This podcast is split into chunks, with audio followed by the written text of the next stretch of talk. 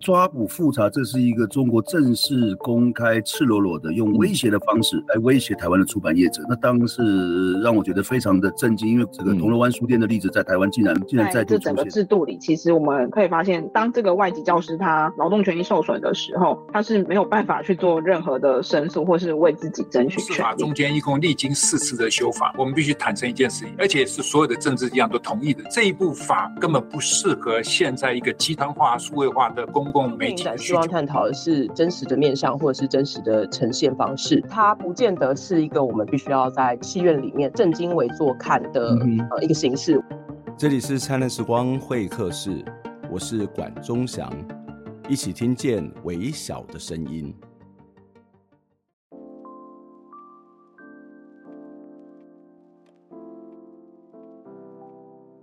台南三岁女童过斑马线被撞死的新闻震惊全台，让人不禁想问：难道我们就不能够好好的、安全的走在马路上面吗？就算是走在斑马线上，为什么她依然会被车子撞死呢？虽然交通部长王国材为了这件事情公开道歉，也在六月三十号开始实施交通新制，宣布执行。行人走，车辆全停的政策，期盼这个停让行人的观念可以因此深入到每个人的心中。但是问题真的那么单纯，这样子就可以解决了吗？行人就此就能够在道路上安全行走了吗？如果说身体健全、行动正常的人走在马路上面都会险象环生，那么如果是行动不便的身障者、盲人、孕妇、长辈，他们又怎么能够安全的走在路上呢？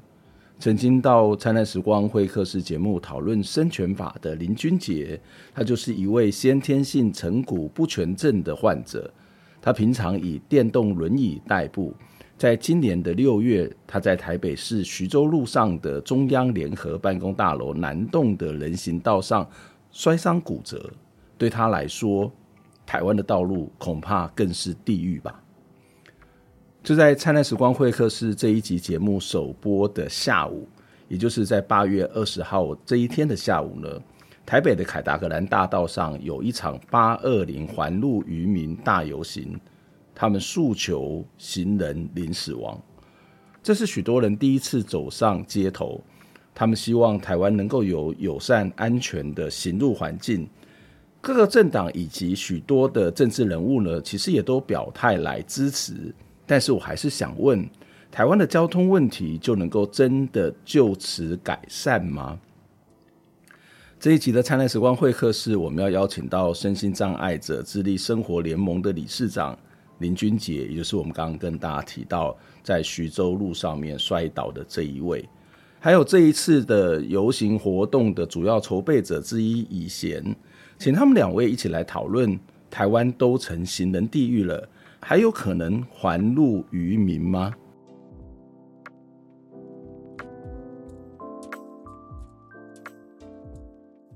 现在节目呢，我们就邀请了两位来宾哦，一位是这个我们的老朋友，这个台湾身心障碍者智力生活联盟的理事长林君杰，君杰好。主持人好，还有各位观众大家好。对，我第一次把你的名称念得那么长，很长很长，真的很长。然后另外一位是这个呃八二零环路渔民大游行的主要筹备人之一以贤，以贤好，关老师好，大家好。嗯，谢谢两位来在我们的节目当中来跟我们分享这个非常重要的一个议题，因为我觉得这个议题呃在台湾常常被蓝绿给绑架了。那蓝跟绿有它不同的政治的主张，或是有它的关注的议题，但是我觉得一个成熟的公民社会是公民社会能够去主导议题。那这个议题，我就觉得是台湾在民主的过程当中非常重要，因为它跟每个人的生生活是有关，所以民主就是要从我们日常生活开始关心起。所以我其实很期待看到这一场游行的这样的一个开始哦。不过虽然很期待看到这场游行，看到军杰。哦，发生的这个意外还是让人家很心疼，所以你在六月初再去呃这个呃中央联合办公室大楼那边开会，然后你跌倒了，摔伤，而且还骨折，可以告诉我们到底发生什么事情吗？呃，其实我是经过那里，然后我原本应该要走外围的道路，就是人行道，市区人行道，嗯，然后我要到台大国际会议中心去开那个 CRPD，就是身心障碍权利公约的会议。嗯、那为什么我没有走外面的人行道？因为我知道那个那条路非常难走，嗯、所以我选择了就是 就是捷径，从那个联合办公大楼，就是想说走捷径会比较顺畅，轮椅比较安全。然后可以比较快的到达那个国际会议中心。嗯，对。可是没想到反而就在那边跌倒了，嗯、因为我的跌倒原因是在于我在那个办公联合办公大楼旁边的那个人行道，它要就是它旁边有个车道。嗯、那当我要过去走的时候，其实是有个台阶，但因为那个地方并没有一个色差或者是一个警示的一个提醒设施。嗯我以为是全平的平路，所以我轮椅就直接直直开，然后我就从台阶上面摔下去了。嗯，而且我后来有看监视录影器，它其实是飞出去的，就是你说你自己是飞出去，对，就扑街的概念。哇，对，哦，所以摔到骨折。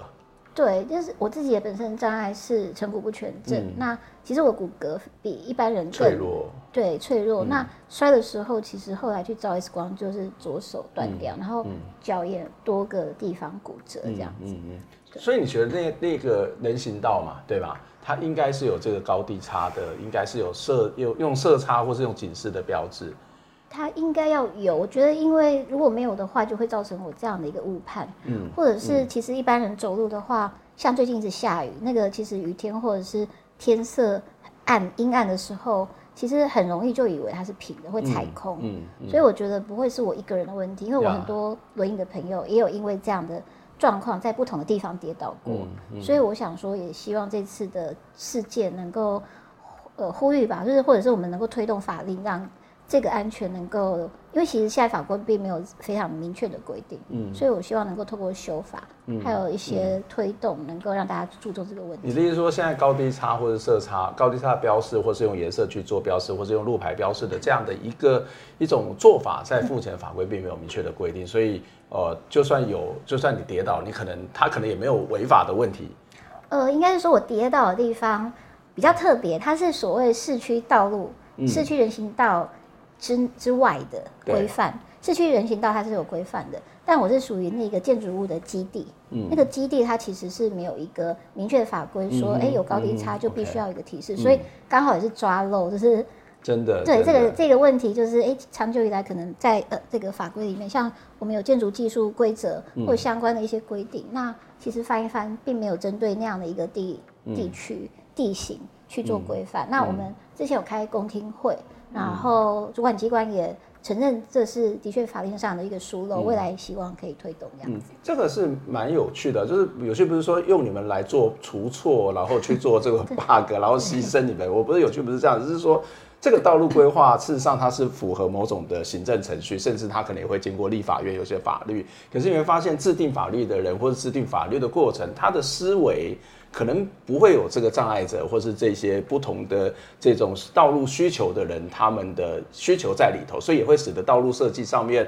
可能会所谓的让挂号正常人他的作为一种使用为主，甚至是在台湾有很多是以车子为主哦。那当然我们可以看到，刚刚是人行道，坦白说啦，人行道如果是在一般的道路旁边，人行道都还算是比较平稳的，比较好走的。那除了这种人行道，或者刚刚谈到这高低差的问题，作为一个呃这个呃身障者，作为一个所谓的障碍者，好了，你在这台湾的道路上面的在行动上面最常遇到的一些呃障碍、一些困难是什么？其实呃，我觉得我们的道路规划其实也跟这次游行有一样目标，我是希望能够有系统性的一些规划，嗯、就不要因为你在不同的不同的像像我，我觉得内湖。内湖的，我去，因为我朋友住内湖嘛，那就觉得他们那边的道路非常难走，嗯、有的一些人行道竟然是上得去下不来的，嗯嗯，就觉得我自己以为在台北市比较大条的路，应该其实都已经无障碍了，嗯、只是没想到在台北市还是有很多地方是没有整体的去改善，嗯、所以呃，更不用讲外县市那我觉得第一个就是我们要有一个系统性的规划，然后每一个主管机关要有一个串联，或者是就。要有一个专责的机关去处理各个大小不同的街道或马路的一些问题，嗯嗯、因为我每次在不同地方，呃，遇到问题都要到疲于奔命的去找不同的机关对话，那我觉得这样是一个蛮麻烦的部分。的确，这个这个是一个很好很重要一个检讨的时间。那刚刚谈到这个高低差的问题，在一般的人行道上我觉得是相对还好，可是骑楼就会很恐怖。对，就骑楼，我觉得不是你们不能不方便走，我觉得我们走的时候什么时候跌倒，嗯、你都不知道哦。嗯、那我接下来就想要回来请问你一下，就是说。我们从这个君姐的这样的一个一个遭遇的过程当中，你怎么去看待这样的一一个现象？那呃，这个问题它不会是一个障碍者的问题，就像我刚刚谈到说，我们走在骑楼上面都是一个非常危险，更何况即使是人行道上面，它可能停满了车子，有时候我们还看到脚踏车、单车在上面这样子快速的移动。呃，你你怎么去看这样的一种一个一个一个现象，或者是一般的民众在这个道路行走上面会遇到什么样的问题呢？我觉得刚刚君姐讲到的，他在公部门的基地，在建筑物的范围里面跌倒，嗯，这件事情除了那边设计有问题之外，回过头来我们可以问他为什么要走那一条路？嗯，所以君姐刚刚讲他是超了捷径，呀，外面有一条人行道，嗯，可是他已经知道那条人行道不好走，嗯，所以他才去走一个他不熟悉也不太知道，嗯，那边有没有任何法规去规定的的道路？所以回过头来。呃，我们就是遇到两个问题，一个就是在台北，除了大条的马路之外，小巷子里面，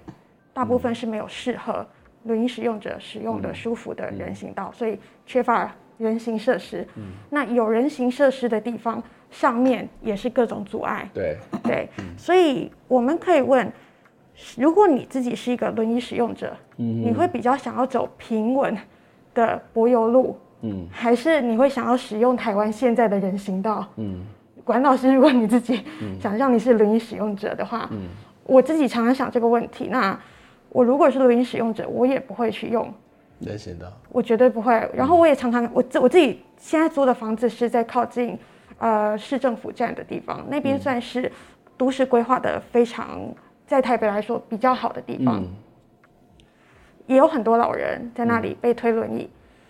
呃，我很少看到他们被推轮椅是推推在旁边的人行道上面，嗯、大部分都还是推在车道上面。嗯嗯嗯，嗯就是因为他们知道上得去会下不来，嗯，或者是上面会有各种阻碍物。其实包括我们在走路的时候，有时候有人行道或是有这个骑楼，我们还是会走在。车道上面啊，对，因为我们已经看得到，连人行道跟骑楼都没有，这只有车道。对，所以整个人行路网的匮乏，嗯，顺畅的人行路网的匮乏，嗯，是台湾很严重的问题，一直没有面对，一直到最近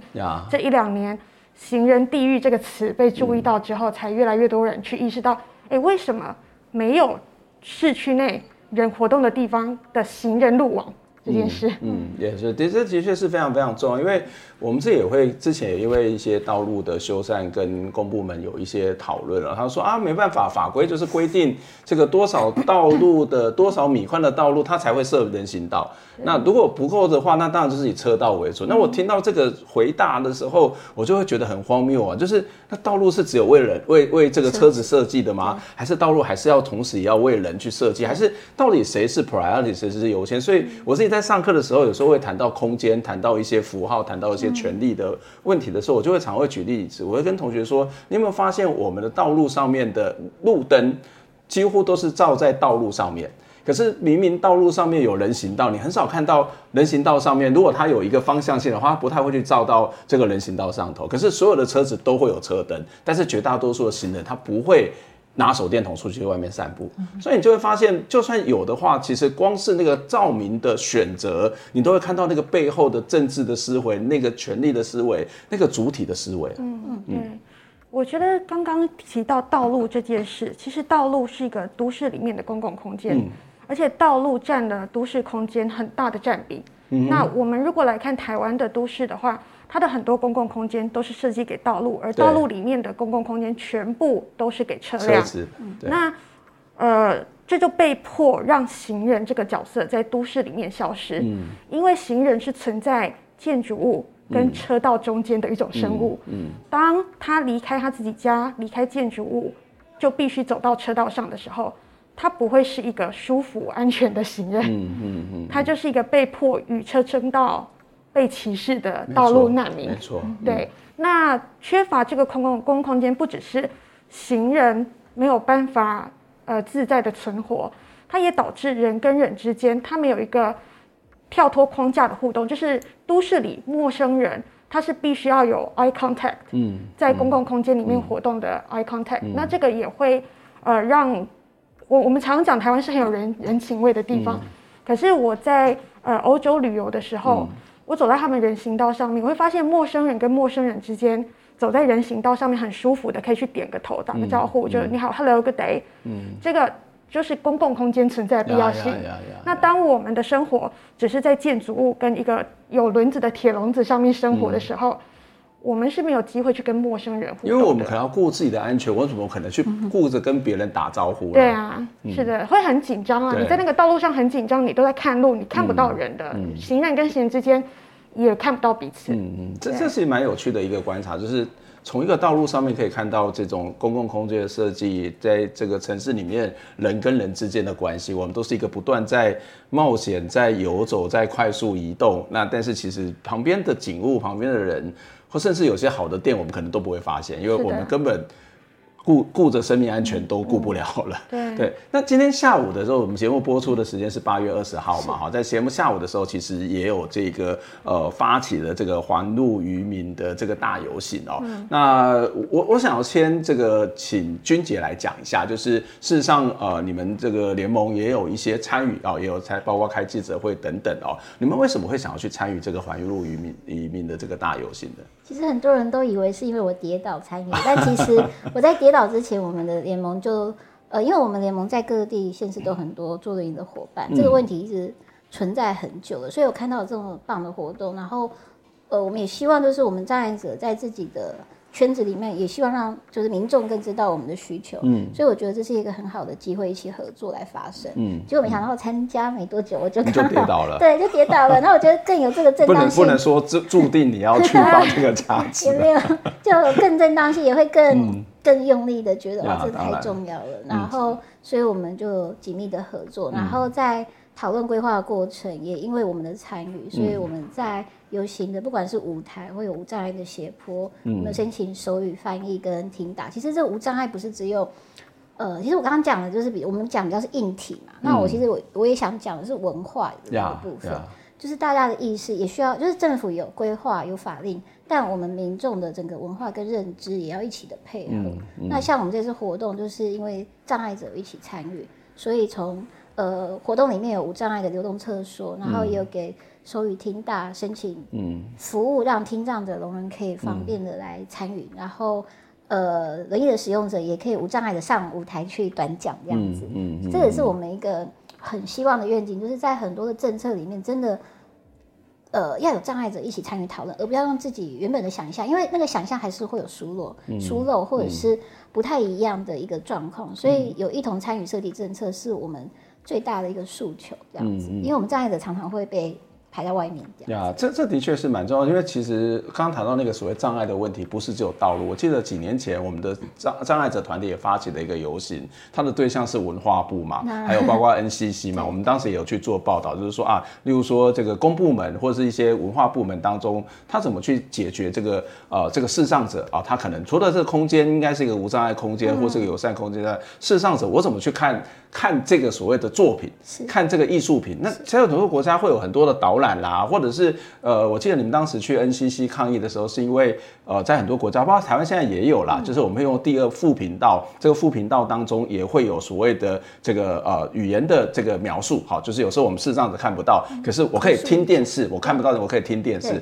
所以这都是一个非常重要。那你刚刚谈那个，我觉得还更重要的地方就是你们的参与，它是一个非常重要的一个民主的过程，这个民主的过程是在政策上面。可是就游行团体而言呢，我要回来问一下以前，就是嗯，什么样的一个你们在游行上面的一些设置，什么样的一个是游行上面的主张，是因为君姐他们参加之后，哎，你们突然想说，哦，原来这也是一件很重要的事情，所以就把他们的一些主张跟想法或者他们需求纳入到这个游行的规划当中。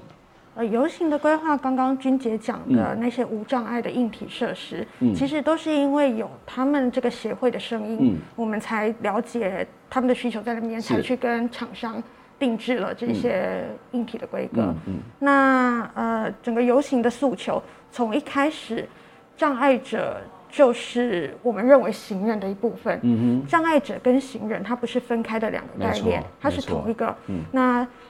我们把障碍者的需求顾到了，行人的需求也顾到了，这是第一个。那第二个，呃，一般我们自己觉得我们是一个能够走路的正常的行人，嗯、可是我们同时也是障碍者。嗯，我们会在很多时候突然可能脚受伤了，嗯、可能就要汽车雷残了，嗯、对，受伤了。然后或者是。嗯呃，我现在没有小孩，但是我可以想象，我当了妈妈之后我会想要推轮椅出去散步。嗯。那这个需求，它跟轮椅使用者的需求是一模一样的。或者是长辈、中风的人，对，他们其实也都需要。台湾现在是高龄化的社会，嗯、那、嗯、呃，我不想要在我七十五岁之后，嗯、我我被迫关在自己家里、嗯，因为外面的道路太危险了。是是。所以我们所有的人都是障碍者、嗯，我们所有的人都是行人。嗯、所以在诉求里面，呃，障碍者的他们需要的。通用设计，嗯跟人因设计、人因工程的设计要放在道路里面，嗯，这个一直都是很核心的。呀呀，嗯，我我们先休息一下，待会儿回过头来，我们再请以贤，也同时也请这个君姐来跟我们谈谈看，这次游行的诉求主要有哪些，希望能够达到什么样的目的？我们政府有什么样的法令跟这个政策需要再做调整呢？我们先休息一下。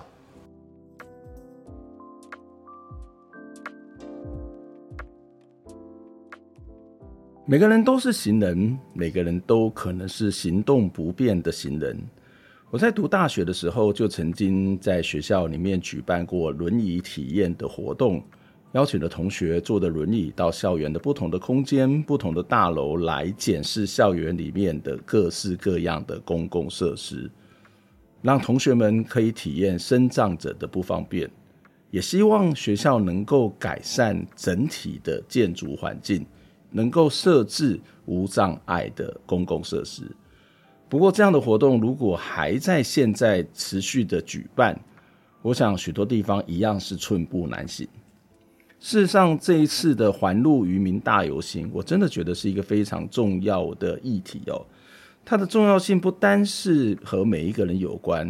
而是如果有机会，我们的公民社会、我们的民间社会能够带动蓝绿共同支持。这是一个很重要的由民间来主导社会进步议题的大好机会。简单来讲，我一直觉得台湾过去的很多的议题，不管是社会议题或者是政治议题，基本上来讲都是由蓝绿的政府、蓝绿的政党来主导。可是相反的，我们需要更多由民间主导的公民行动，透过这些公民行动来引领政党的政策方向，而不是一直被蓝绿的政治给绑架。让他们来牵着鼻子走。其实许多时候，如果只要我们愿意同理，换个角度，就能够找到这个社会彼此尊重、共同生存的方式。不过话说回来，道路能否友善的规划，也会面临到很多现实上面的问题。例如说，马路够不够宽，停车位是否足够，甚至是生活还有交通习惯的调整，都还有许多可以努力。进步跟讨论的空间。接下来我们要持续的请以贤跟君杰来跟我们分享这一次的游行，以及他们在日常生活当中所遭遇到的、观察到的各式各样的道路的困境。台湾真的能够还路渔民吗？在进入节目之前，一样期待我们的听众朋友可以透过捐款的方式来支持我们。在我们节目的下方有相关的捐款资讯。透过您的捐款，才能够让我们的独立媒体做更多、更好的报道，做更深入的讨论，一起听见微小的声音。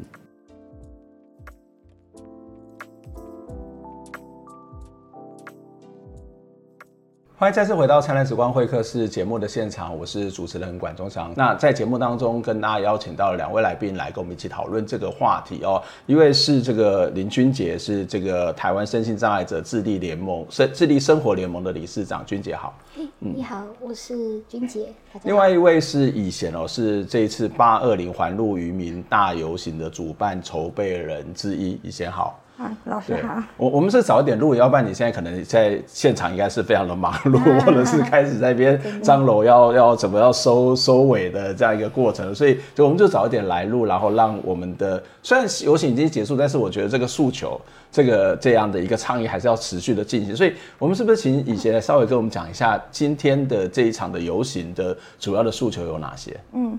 呃，我们一共有五大诉求。嗯那第一个，呃，前面的三个诉求呢，是围绕着交通三一的概念。三一就是第一个工程 （engineering），嗯，第二个是教育 （education），第三个是执法 （enforcement）。嗯，那第一个，呃，工程的部分，我们第一诉求是健全人行设施。嗯，第二个教育的部分，我们放在改革驾训。驾照考验以及驾驶人管理的制度。嗯，那第三个 enforcement 执法的部分呢，是呃，我们希望执法单位可以一起来维护人行道的畅通。嗯哼。那在下面一点比较长期的规划，也是立法院他们呃有承诺说他们会在九月的时候优先排审的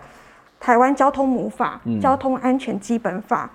呃，这个是第四个重建交通法制。那除了交通安全基本法这个比较概念性的，呃呃，立法院的法法律之外呢，在道路设计规范，我们也会希望他们统整出一个有强制力而且更明确的，嗯，台湾的道路应该要怎么设计的道路设计规范。那最后一个，但不是最不重要的，其实它是一个呃，这个游行的核心就是台湾的零死亡愿景 Vision Zero。这个不是这次游行提出。这个在一九九七年，瑞典，嗯，他们就由国会提出了，呃，国家的交通政策方向，嗯、就是我们要达到交通零死亡愿景，嗯、所以会希望由行政院主导去成立一个像之前在疫情的时候的呃指挥中心。指挥中心。嗯、所以我们来看，现在每年有三千多人死亡，嗯，将近五十万个人受伤的道路。你说在交通上面就有三千多人死亡啊、呃？每一年，嗯、每一年，每一年，嗯、然后有呃近五十万个人受伤，嗯、呃，这个。呃，数字一直都没有降下来，甚至还有一直在升高的趋势。我们今年就算我们的大众运输系统好像越做越好，可是这个数字竟然是没有下降。呃，我对于前面那句话也有一点顾虑。对，就是在台北的捷运线、嗯、呃盖好之后，可是其实我们的都市的车辆的行为。嗯跟道路设计，嗯，没有，并没有变，嗯，对，而且整个除了台北市中心之外，嗯，你到了新北，呃，我们的发起人，呃，就是在三重泸州，他自己也觉得那边的公公共呃运输系统不是很方便，对他来说，那更别说除了台北、新北之外的县市，嗯，你去台南，他们现在有 T Pass，嗯，我自己觉得就算是免费的，我都不想做，嗯，为什么？我如果要在台南搭公车的话，嗯，呃，一个观光客的身份，从火车站要到安平，我可能走路都还比搭公车还要快。一来，公车的班次非常的少，它可能一到两个小时一班。嗯。二来，它的路线并不是最直接的路线，可以到那边去，所以就呃，迫使所有人离开了台北之后，都必须要用车辆或是机车来移动。嗯嗯，这的确在我们相对之下比较不是那么都会的地方，我们几乎都是开车啦。就是我讲的大大众运输系统是一个比较的概念，或者是在跟相对比较过去来讲，我们是比较好，但是实际上面它的问题还还是很多。那在在我们在在像我们住家里，我们大家就是开车，那开车上面其实对很多人其实是不方便的，所以这的确是一个很大的问题。君姐要帮我们做补充。嗯，对，就是对于大众运输工具的普及化。呃，虽然已经慢慢的日新月异的改善，嗯，比如说像我们推广电动公车相关的，嗯嗯嗯、可是我觉得对于障碍者很大的困扰就是，也是还是回到人行道路的规划。如果我们的人行道路并没有一个规划，呃，比较统一的规格或者是比较安全的一个范围的话，其实那个电动公车出现了，但它的斜坡板它其实没有地方放置下来的，嗯、因为我们障碍者，特别是轮椅的障碍者。它会需要有一个空间是放置那个斜坡板的地方。嗯、那现行的状况就是会有很多的树洞变电箱，嗯、或者是很多的违停，嗯、然后在满满人行道上面没有办法让我们的公车能够有一个好的放置的状况。所以现在公车也许对大家来讲是普及化，可是对障碍者来讲是非常难达成的，因为对于司机也非常困扰，因为其实整个道路没有规划完善的话。有无障碍的公车，但它还是没有没办法使用.因为它不是只要公车无障碍就好了，它需要环境的搭配，嗯、让这个公车好去行驶，然后放置斜坡板，然后障碍者也是安全安心的可以上去，有这样的一个。空间的道路其实非常少，嗯，对，甚至你们要去搭公车就是一件艰难的事情吧？从家离开要到这个公车站，就算那个公车做的很好，就算那个捷运这样，但是你到捷运站可能就很大。例如说，刚刚我们在有聊到的是，哎，天桥跟地下道那个就是一个那个我不知道要怎么过，或者是说有些道路它其实比较宽，对，但是这个交通的秒数它很很短，那这个其实一般的长辈可能都要到中间有庇护岛，甚至有时候他连庇护岛都没有。是，那我不知道这个你你们怎么怎么过这样的一个道路？对，所以我们就非常紧张的要过道路，就是像我们电动轮就比较快速，所以要开。比较快，可是其实这样很危险。对，嗯、那其实我们还是希望能够跟行人一样，是安全安心的这样的一个概念。嗯、那刚刚老师提到那个那个人行呃红绿灯的部分，我想到一个很有趣的事情，就是我们有适当的朋友就跟我们说，就是呃在台湾的那个人行号志，它给视障者的无障碍的方式就是有那个声音的辨识，嗯嗯、然后会是有不同的动物，嗯、然后在台北在北部的话，呃就会是某一些动物代表是、哦。红灯跟绿灯，可是到了南部是反过来的，就是在台北的红灯，对，就是没有障碍者的参与跟 这这是什么什么样的思考？为什么？你到南部的某个县市，在台北的那个绿灯可能变红灯了，然后红灯就变就倒过来，这就就也是透过跟障碍伙伴去来讨论这些议题的时候，才发现哦，原来有这么多东西不知道。即便我们自己是障碍者，但是我是肢体障碍，他是不同障别都对，所以光我们这么 close 的族群社群，嗯。都还有这样很多的一些细节都要了解，那更何况我们在制定法规，拜托，那那个红灯跟绿灯这样整个反过来是整个很恐怖的一件事情，真的真的。所以我们在这诉求里面，其实刚刚联盟讲的这个部分，我们非常认同之外，我们特别也会希望在这些的参与跟规划，一定还是要有障碍者，是，而且不是一两个一个形式的参与。我们现在最常公部门。做的部分，行政机关最常做的部部分就是，哎、有会议请障碍者来签到，然后。代表有了对，然后可能一两个，可是里面可能十几个里面只有一两个障碍者。嗯，那你要在决策的时候，我们还是没有办法照我们的希望去做讨论跟决策。嗯嗯，对，像这种细节，如果没有当事人参与，真的整个交交通会打乱。所以这一次的整个的，刚刚谈到要过马路，障碍者要过马路，天桥、地下道或者是那个红绿灯的描述，也是在这一次的规划里面想要去解决的一些问题。对，而且刚刚讲到的很多东西，它回过头来都在我们的诉求里面的其中一个，它是一个核心。那那个诉求就是我们第一个诉求，健全人行设施的第三点，嗯、呃，叫做道路瘦身减车速。嗯嗯、那道路瘦身它呃也不是一个新的概念，它在英文叫 road diet，、嗯、就是道路太胖了，太胖，我们要帮它减肥。那减肥除了缩小车道宽度之外，还有缩减。车道数量，嗯，那我们这次呃，主要还是针对车道宽度。台湾有一些市区道路，它上面速限是写三十，嗯，可是它的宽度比高速公路还要宽。嗯，对。那我觉得设计它的核心，道路设计的核心是要用来引导使用者的行为的。嗯，过去我们只改道路柏油路上面的油漆跟插几根。呃，速限标志这个方法已经证明是没有用的。嗯，如果你把道路设计那么宽，你就是引诱任何人去犯罪，没错，引诱任何人去开很快。嗯，那如果我们把道路缩到很刚好的宽度，速限五十就是这样的宽度，速限三十是这样宽度，遇到人行道、呃行人穿越道，我们想要让车子慢下来的时候，我们再让它用各种物理实体方式阻隔，嗯，让它更窄一点，嗯，车子就会自然而然慢下来。嗯，那这个概念。速限三十的减速概念，也是欧洲他们各个城市在实施零死亡愿景很核心的一件事情。速限三十是指特定区域吧？呃，因为例如说我们很多不同的道路，它的这个功能不同，或是它位置不同，应该都不会是一个速限。所以我们有所谓的主要道路、OK、次要道路、服务道路。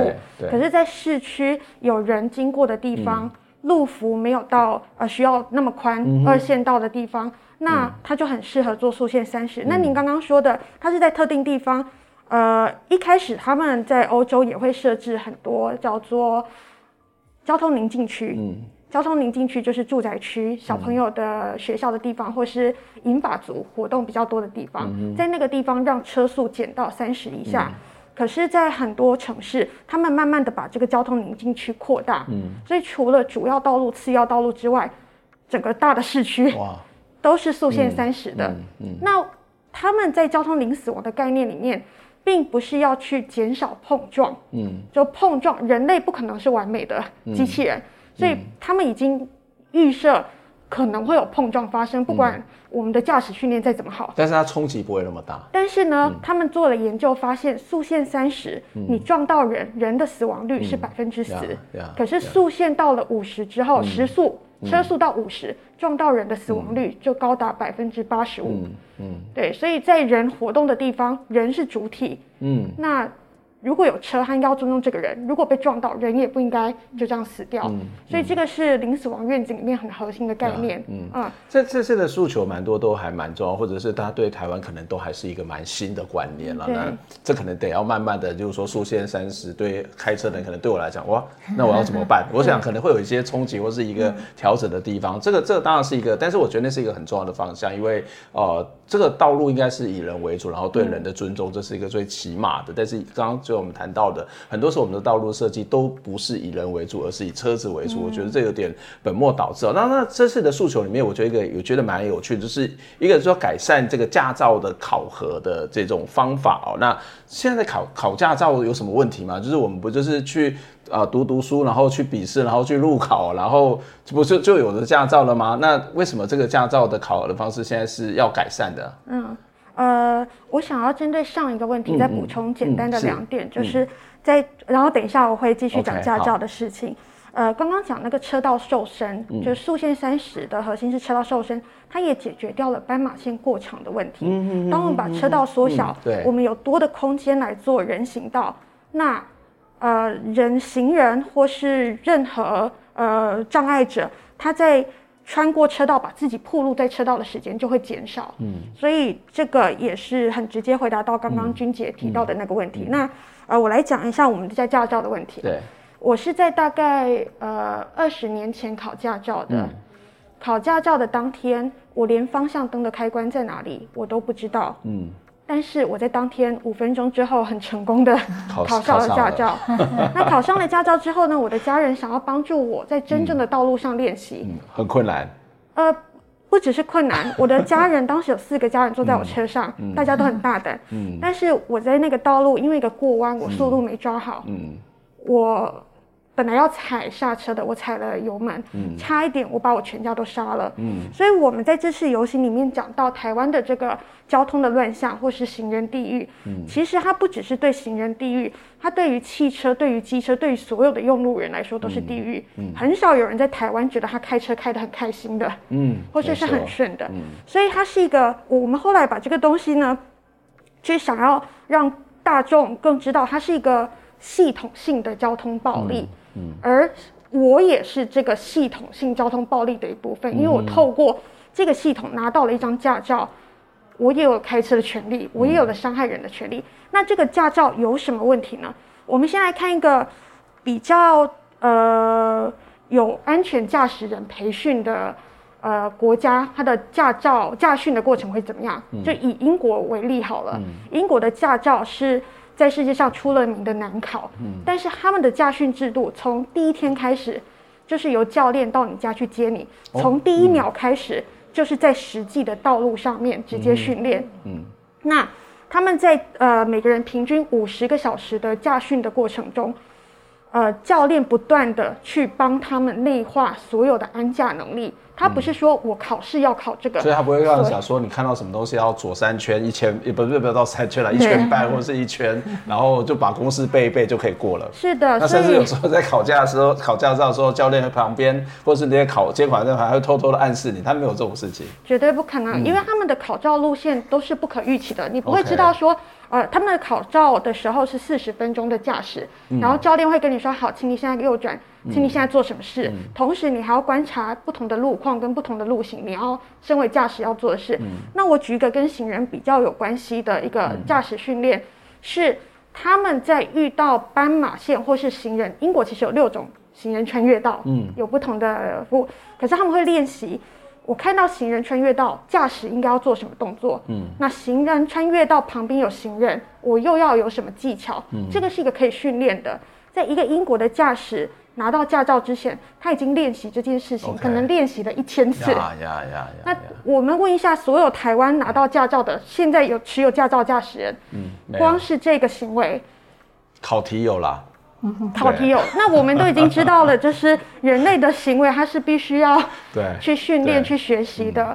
所以路考的时候也有，好像也有这样的，必须要停下来。就是可是他可能就是一两次，在整个训练的过程，一个一个内化。你刚刚谈的非常重要的关，内化到我就在这个空间里面，我要做一些事情，我应该怎么样的反应？不是我在想怎么样反应，是我在考试的之前我就已经学会了怎么样反应，就是有内化。可是我们尝试一个呃笔试，然后考试的时候，其实教练通常背教你背口诀。那或者是你口诀背很好，但是你其实实际道路驾驶也都是固定的路线，那其实也不会有刚刚谈到比较不会有那个内化的过程嘛，所以它就会出现的是，呃，我为什么要礼让行人？但是你礼让行人这件事情，早就在你在练这个考驾照的过程当中就练了上千次了。嗯，而且像不只是礼让行人，我们现在看到很多驾驶在斑马线上撞到行人，嗯，呃，所有的媒体。都会很直接的把它跟所谓的 A 柱做连接，嗯嗯嗯，嗯，那我们就会想要问啊，难道其他国家的没有 A 柱车都没有 A 柱吗？全世界只有台湾的车长得不一样吗？嗯嗯嗯，那如果我们已经知道有 A 柱的这个东西的话，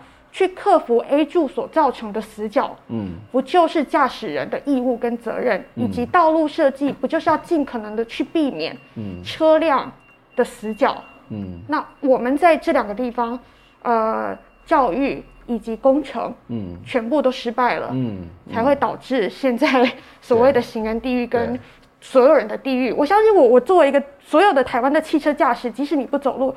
你也不会想要出门就撞到别人，那对你来说也是一个一辈子的伤害。嗯嗯，就包括那个斑马线要怎么画，然后那个呃黄线要怎么弄，然后什么时候车道要缩减，或是什么时候人行道要这个设置，事实上它虽然有规则。但是它常常都是乱七八糟的，所以其实每一次出来，你到不同的县市，它有不同的逻辑，然后它就有一个不同的危险的存在哦。可是那，回过头来可能会涉及到的是整个台湾的空间的问题啊，就是例如说你们可能提到说啊，我们要取缔这个呃人行道上面的机车，那但是人行道上的机车啊，我就没有地方摆车子啊。那要不然我要停哪里呢？就是好像我们常常在讲说取取缔违停，就是啊我们没有那么多停车格。那同样的，我们在做这种所谓的道路的安全的设计，好，例如说有些地方它巷子就是比较小，它巷子大概就只有大概呃五米左右，那它怎么再去做一个人行道跟车道这种所谓的区隔呢？嗯，所以它会不会是一个整体，整个台湾的这种道路规划都出了问题，整个空间设计都出了问题，是整个城乡发展都出了问题？呃，我觉得他回过头来，呃，讲到一件事，就是我们的土地面积是有限的，嗯、我们的道路面积也是有限的，对。但是我们的人口不断在增长，嗯。那这些增长的人口，我们想要他们每一个人都拥有一台车，嗯，还是让他们不一定要有车，就能够在他们的居住地，嗯、甚至他们想要在这个岛内移动就可以移动，嗯。我想政府一直以来都没有很正视这个问题。嗯然后也没有对于都市内的车辆的总数进行控管，嗯、那导致当车辆的数目多过于都市能够容纳的的的的的数目之后，我们就会看到很多违停的状况。嗯、我觉得这个是根本的问题。嗯、那呃出现了这个问题之后呢，呃政府也没有政策再去对它的数量降低。那第二个，我们的执法单位一直以来对于违停也是，呃，消极的状况。嗯、有人检举了，我再来、嗯、来处理，并没有人去积极的维护这个人行道的畅通。所以，嗯、呃，这个过程也让台湾大部分的民众会认为违停不是一个问题。嗯，就是以我以以我自己使用方便，我违停我已经违停了十几二十年了，为什么现在大家？要要要这么在意这个，我又没有挡到任何人，嗯、但是事实上他没有想到是你就是挡到了，嗯，你在人行道上面你挡到了行人跟呃障碍者的通行，嗯、你在车道上你挡到了后面车子的通行，嗯、但这些违停者如果他已经是惯性的违停者，他心里会想的就是我又没有妨碍到任何人，嗯，的这个有时候是整体的文化的问题，也许待会我们可以再稍微更谈多一点，就是例如说。啊、呃，我们买东西我就要停到店门口。对，就是是是懒嘛，哈，或者是说每次都说一下下就好，对，一下下就好，然后或者是说呃，不是没有停车场，只是要走两百公尺，嗯，那我就不想要走，啊，又下雨干嘛？那这个有时候是一个规划的问题，有时候是刚刚提到的习惯的问题，有时候是一个心态的问题，但它常常会是一个整体上面要做。这种所谓的共同讨论跟思考，这是待会我们再来谈这部分。但是如果回到那个共同讨论跟思考，就会想到，呃，在这一次的相关的这些团体当中，也有这些呃货车司机，他们也会提到说，哦、呃，其实我们也很不方便啊，就是例如说那。有没有货车的这个专用的停车格？那如果没有这个停车格的话，那我们卸货要怎么卸货？那然后他们要搬一大堆的东西啊，然后要跑到很多好好远的地方。如果在很远的地方才能够停车，我刚刚讲说是懒，对不对？可是这个可能是他们在工作上面需要的一些问题。那这个怎么去做一些协调啊？呃，其实这次是货车，呃，他们在七月初还是六月底的时候，嗯、在交通部前面有一个抗议活动。但是他们是首先跳出来支持行人的，嗯嗯，这次的行人路权大游行，因为他们也意识到了人行，尤其是实体人行道的完善，对于货车或是物流的司机也是更安全、更方便的。那为什么实体人行道对他们重要呢？因为呃，其实过去有很多的新闻是。呃，这些物流司机把车子违停在路边，嗯，那个路边可能就是路肩或是车道上。嗯，那司机下车的时候，他被后面的摩托车给撞上了。嗯，嗯，那曾经就有司机这样子死亡，嗯，甚至有摩托车骑士这样子死亡。没错。那货运司机，如果他现在是呃，我们把车道瘦身之后，所有的宽度都来做人行道，嗯，那人行道他挖出一个货车停车弯之后，他在上下车的时候。它就是一个很好的庇护，嗯、那车子就会走到车道上，嗯、司机也可以停在一个有保护的停车弯里面，嗯、所以这是第一个，他们以司机的身份来停车的需求。嗯、可是我们也不要忘记，货车司机或是物流司机，他们在工作的时候有很大的一部分也是行人的身份。没错，当他们下车了之后，嗯、要把他们的货物运送到店里的时候，可能他们这一条街上面。有四五个店要送，嗯，那其实他们的行人的需求就跟轮椅使用者的需求是一样，嗯、他们推着那个轮子，斜坡设计是怎么样？嗯、我上得去，下不下得来？嗯、我不可能在这么多的呃店同一条路一两百公尺，三家要送，我停三个地方。嗯、现在他们被迫要这样做，因为他没有地方可以好好走。嗯哼。但是当我们把人行道、人行路网规划出来，停车空间规划出来。它其实整个工作的过程，权利跟安全都会被保障到。嗯，对，这也是为什么他们在这一次呃出来支持行人路权，而行人路权我们在他们抗议的时候，也到交通部去声援他们，因为我们在这方面的诉求是一致的。嗯，所以它其实就是一个共识啊，甚至刚刚谈到汽机车的呃汽车的驾驶怎么样有一个安全驾驶的环境，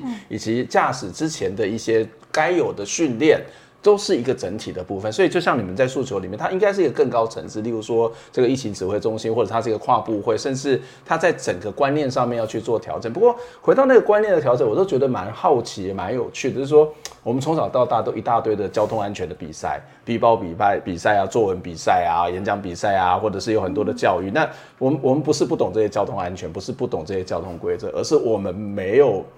办法真正的执行，或是我们不愿意真正的执行。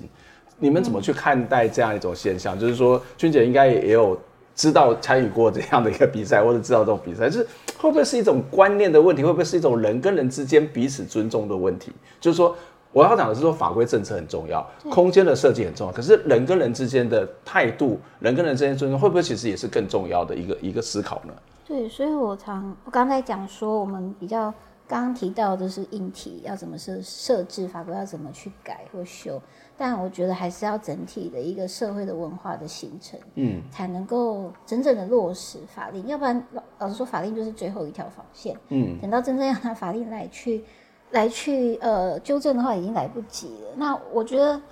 我觉得，嗯，我们就像刚刚讲的考驾照，我觉得我们好像比较。就是在读书或者是一些教育都是在教室里面，然后有宣导或者是考试，但要怎么样落实，好像就是常常会有一个断轨的部分。嗯嗯，对。那但我在这次跌倒，因为我躺了一个多月嘛，那我呃在六月的时候好像我开始执行，就是礼让行人这样的运动。嗯，对。然后我后来开着轮椅真正走出去以后，就发现真的有改变哎。我觉得是有啊，对，我也有感受。我觉得哎，大家怎么都停下来了？哦、因为每次车子要靠近的时候，我还是有一种雷达，就觉得好紧张，就是有一种压迫感。嗯嗯、可是他竟然离我很远，因为他会礼让我，嗯、我就不用很赶赶着要过马路或什么的。就是他他也许是靠法则或一个宣导，因为前前面有很多的广告或宣导，嗯，FB 也常常也有。那我觉得就是有。法则也有这样的一个宣导，这样两个一起去执行以后，然后慢慢的落实，的确在我最近的生活里面。可是有人跟我讲，除了北部又不一样，所以我还没有。我们家也是有一样。真的哦，好，对，那很好，因为我觉得，因为我还没有太到别的地方。嗯、可是我真的，因为我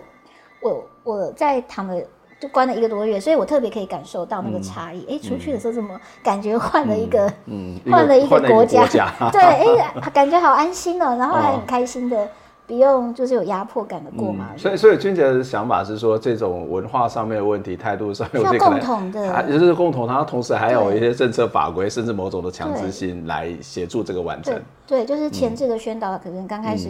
可能上半年一直宣导，然后。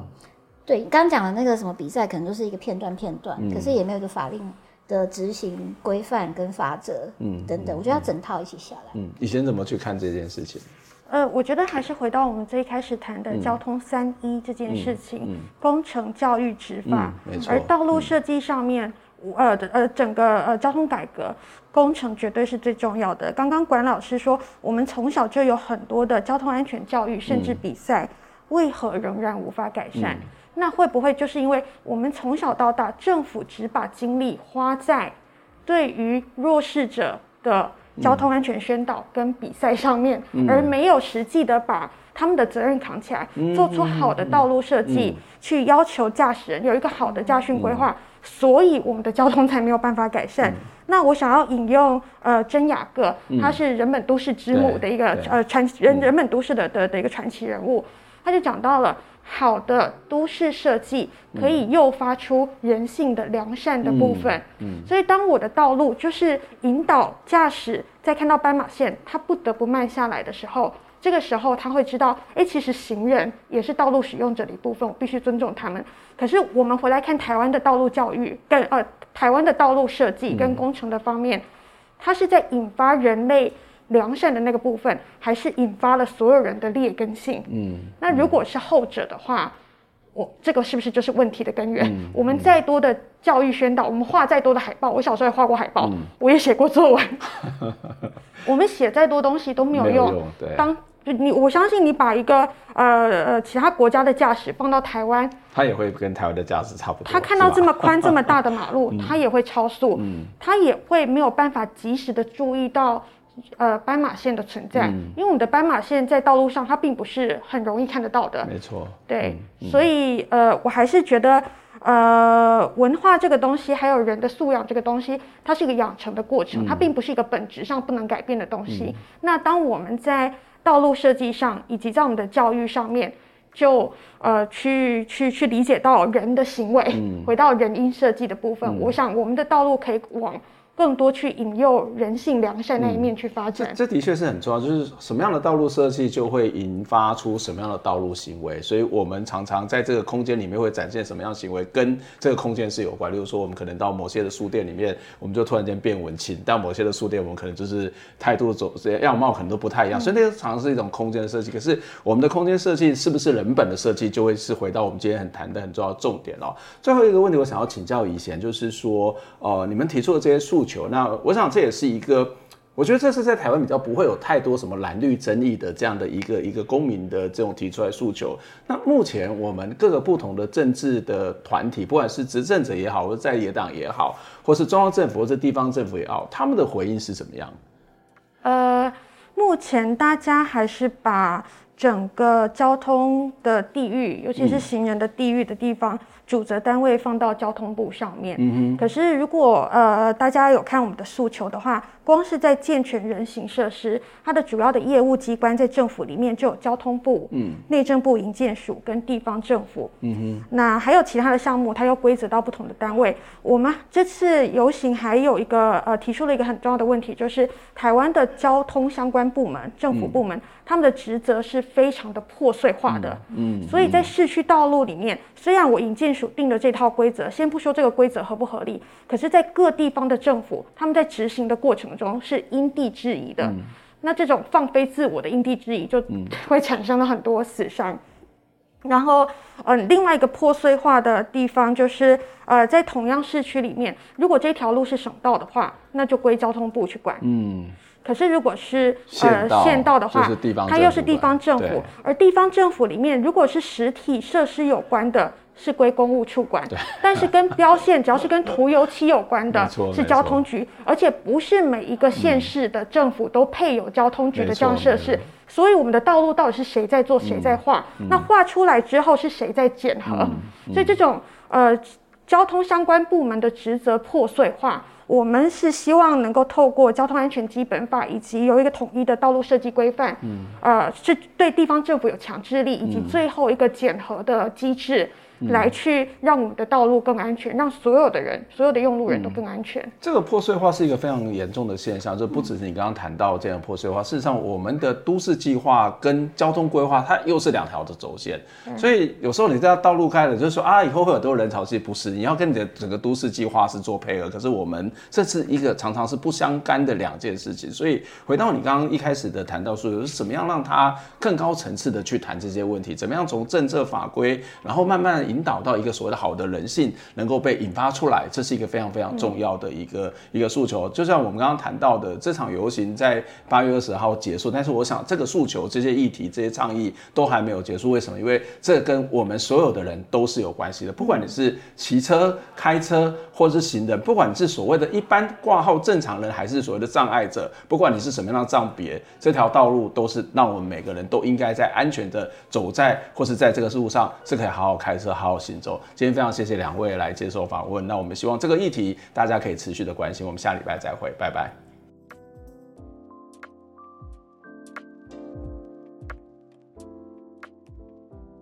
听完这期节目，你有什么样的想法呢？非常欢迎您可以留言来跟我们分享您的看法、您的感受。当然，也期待您可以透过捐款的方式支持我们，或者订阅我们的节目，分享我们的节目，不管是 YouTube 或者是 Podcast 频道。谢谢您的收听，下周再会。